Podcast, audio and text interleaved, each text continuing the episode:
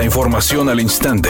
Grupo Radio Alegría presenta ABC Noticias. Información que transforma.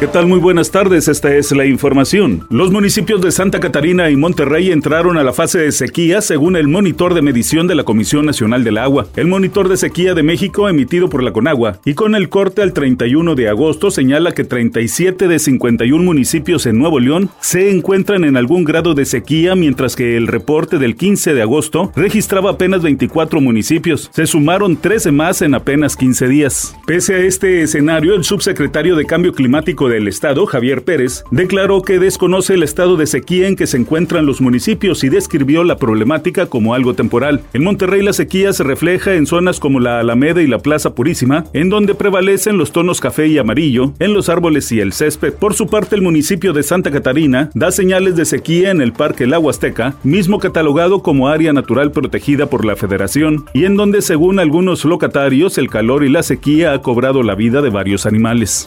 ABC Deportes informa con una victoria como visitante por 3 a 1 ante el equipo de Santos Laguna. Rayadas volvió al camino de la victoria en partido de la fecha 10 de la apertura 2023 de la Liga MX femenil. Las albiazules terminaron con una racha de cuatro partidos sin victoria en la que en los últimos tres resultados fueron empates. Carly Yamona lució con un doblete, marcó a los 14 y a los 49, mientras que Cristina Buckenroe lo hizo a los 37 minutos. Por las locales anotó Luisa de Alba a los 18 minutos.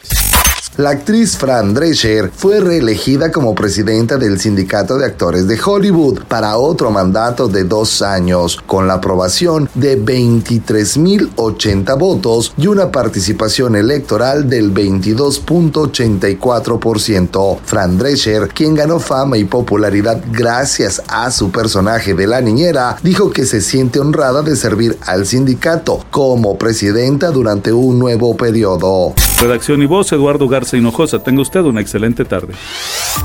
ABC Noticias, información que transforma.